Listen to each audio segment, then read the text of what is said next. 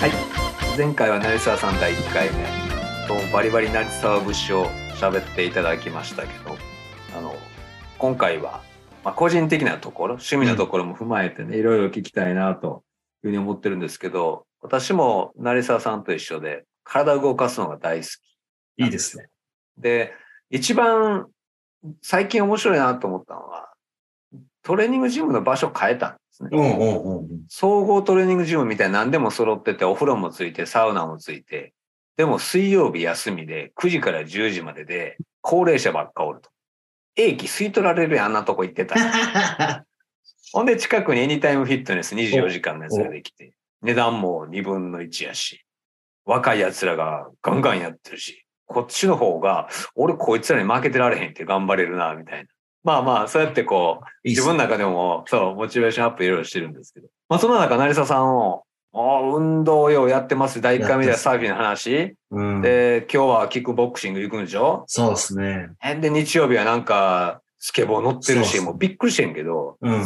その、運動はもともと好きなんですか？まあそうですね。あの、僕37なんで、世代的には J リーグ世代なんでね。ああ、そうかそうか。あの、サッカーももちろん好きですけど、やっぱなかなか小学校の時にもうサッカーボール1個分ぐらいしか見える範囲がなかったので、その青春で部活を楽しむみたいなことはほとんどできなかったので、まあある意味今その青春を捉え直しに行ってるみたいな感覚のところはあるかなっていうので、まあ今年1年で言うと、そうですね、まあ、まあパーソナルジム行って、キックボクシングやって、まあドラムやって、スケボーやって、サーフィンやって、今度ゴルフやりたいなと思ってるんですけど、ドなんかラムやってゴルフ？それこれ全て共通点があって、はいはい。あの、個人種目なんですよね。なんか、ああ。そう。なんか世の中がチチームみたいな、なんか僕とかどうしてもチームプレーじゃないと生きていけないみたいな。はい目見えないし、できんこといっぱいあるから、どっかのチームに入って、ここでこんな役割になったらええやんみたいな人生だったので、うんうんうんもうその時点ええわみたいな時に、そもそも一人だったら何したいっけみたいなところを。やっぱと取りに行きたいなってなった時に、うんこの、まあ、こういう個人種目が出てきたっていうのと、なんか、まあ、キックボクシングとか、まあ、ベンチプレスとか上げてるとき、すっげえ心地いいんですよね。なるほどね。あの、自己完結するから。わかるわかる。経営も子育てもみんな関係性の沼に僕ら普段ハマっちゃうんで。関係する沼ね。そう。ってなった時に、そういろんなステークホルダーとのコミュニケーションがあって、はいベンチプレス5回上げようか10回上げようか誰も知ったこっちゃないんで、その自分で決めれてる感じの心地よさと、あと言ってるのが、ネガティブな言葉を吐きやすい。しんどい、やばいみたいなのを、急に経営会議でしんどいって言い始めたら、おい大丈夫かってなるじゃないですか。確かでもキックボクシングの当たったらしんどいってもう何の、あの、躊躇なく言いやすい。その時にこう、すう、ん。すがすがしさを感じるので、やっぱその辺のこ個人種目をやって、その自分そもそも何やりたかったっけっていうのとこう自己完結するみたいなところと、ネガティブな言葉を吐きやすいみたいなのが、この辺のテーマな気がしますね。あ、めっちゃええやんって思うのが、自己完結やし、自分で感情をそのまま吐露して、そう。吐露するけど、再度もう一回向き合う。そうそうそうそう。ほんで頑張る。そう。超セルフコーチング。うん確かにセルフコーチチングで、うん。あの、どんだけめっちゃキックボクシングうまくできようが、バンドとかね、できようが、まあ、かん周りからしたら関係ないもんね。うんなんかニーズとかマーケティングとか使命感とか一切ないから。そうそうそう。自分の蒔いた種みたいな感じが心地いいよね。うん。だから自分がどうあんねんっていうところを自分でセルフマーケティングして、そこに向かって走っていく。うん、楽しいからやるとうんまた飽きたらやめる。キックボクシングが超いいっすよ。おーめちゃめちゃなな、な、なんだろう。まあその、瞬発的に力バッと出すって、はいはいはい。なんかまあけ経営者向きだなっていう感じがあるのと、まあ僕は、まあ一回目にも話したように経営者の伴走をしてるので、うんうん。まあ普段そのキックボクシングはサンドバッグとミッド打ちとスパーリングをやるんですけど、うんうんうんうん。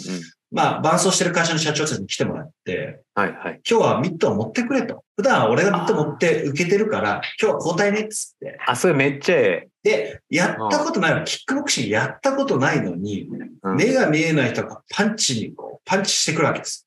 で、普通はミットにパンチする側が合わせに来るんです。うん俺見えないから合わせに来てね、みたいめっちゃおな。もろいやつ。これやった時すっごい友情がね、ものすごい芽生えるんですよ。いやであとあれイですよ。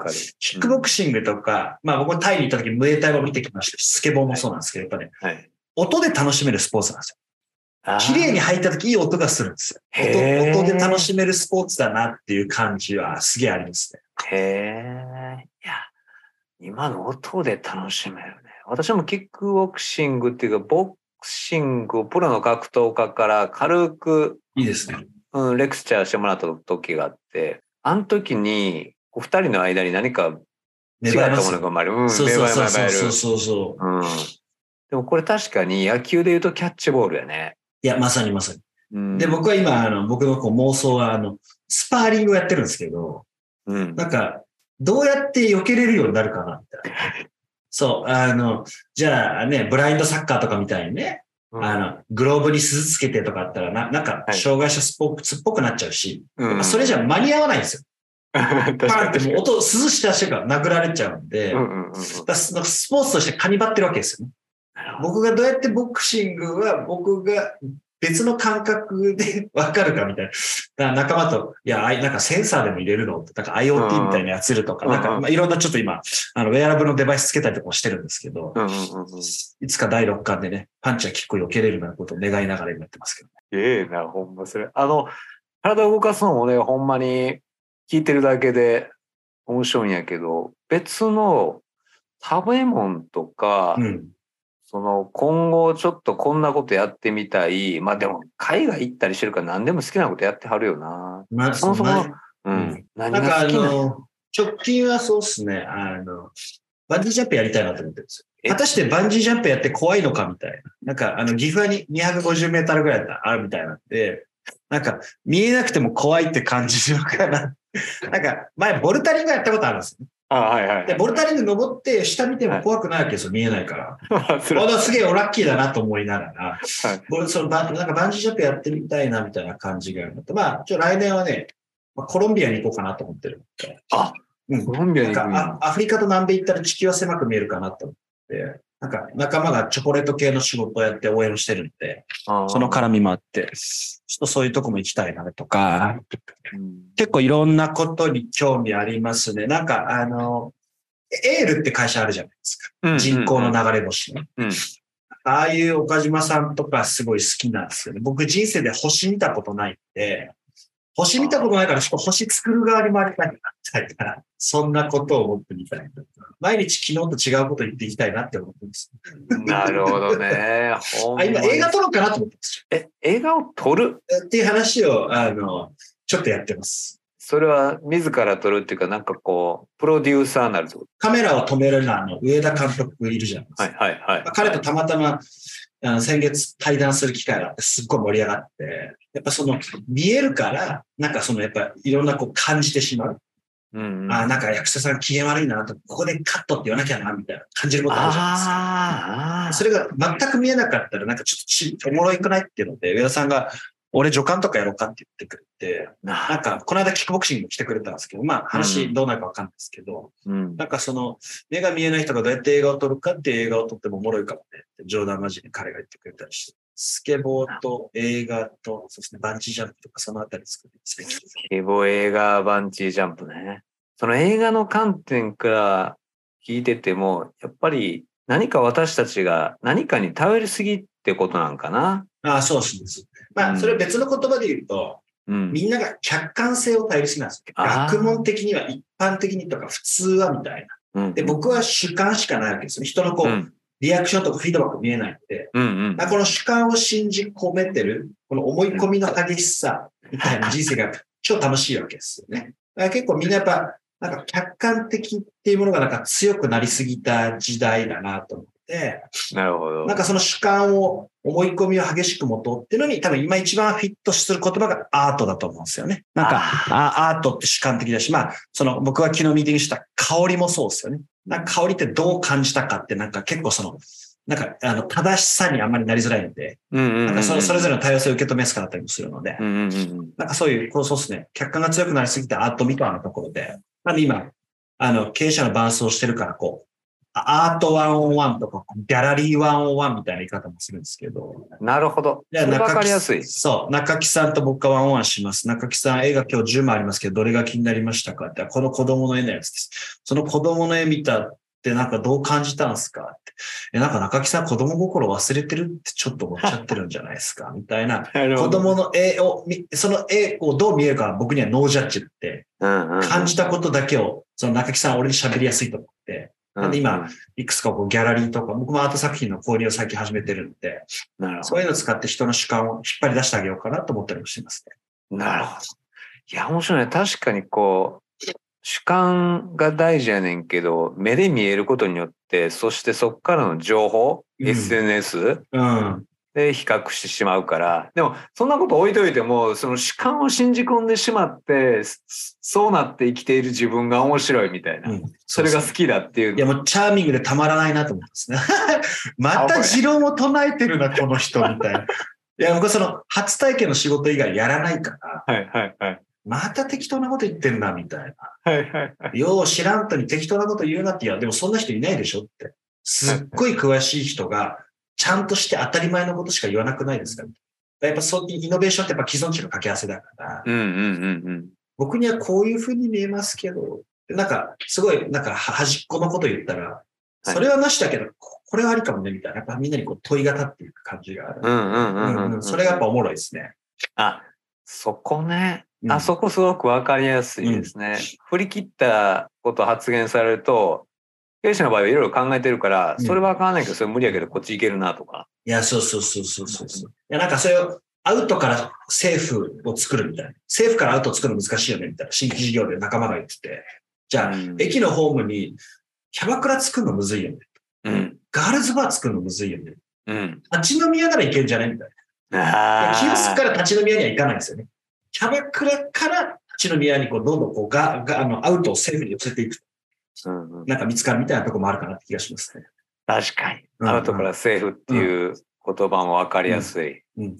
うん。ええねええねなんかほしたら、今度あれやね。個人的な話も聞いてて面白いし、私の中ではもう心の中でええやん連発してんねんけど、うん。今度はこう、成沢さんがさっき、聞くのも大好きやっていうのをね、ねあの、休憩っていうかこう、私と二人で喋ってたんやけど、まあ、ほしたら今度は逆に、成沢さんがインタビュアーになろうかと。そうですね。いや、僕やっぱ目見えないから、あの、台本通りできないっていうのがあるんですよね。なんで、僕に委ねていただけるのであればですね、あの、目が見えないんで、あの、人に失礼なこと聞きやすいですし、あの、人の懐に土足で入りやすいんで、なんかそう、あれすげえ僕はと問いを、もう人生で本を3、4冊ぐらいしか読んだことないし、パソコンも15年ぐらい触ってないですけど、なんかこういうこう対応を通じて、な言葉を通じて自分が作られた感じがすげえあるんで、なんか聞くのはね、仕事にできたらなって。ちょっと数年前にラジオの枠本当に買いかけたことがあります、本当に。あそれぐらい興味あります。うん、超興味あります。そう、面白い、面白い、面白い。成沢さんの場合はあれちゃう枠買っても自分でずーっと初めから最後まで喋ってまんちゃう？いや、だから、クラブハウスが始まった時に、めちゃなりさに今始まってってみんなに言われました。そうそう、ボイシーとかあの辺のところとか。そうそう。なるほどね、なるほどね。はい。でもまあ、私もすごい台本通りできない人間なんで、いつもほぼほぼノープランで、あの、逆に言うと、そのゲストの人物の魅力があるからノープランでいけるってのもあるんですけど。僕も講演会ってその日までな喋ることわかんないんで、あの、すいません、その瞬間までわからないんですいません、つって言いながら。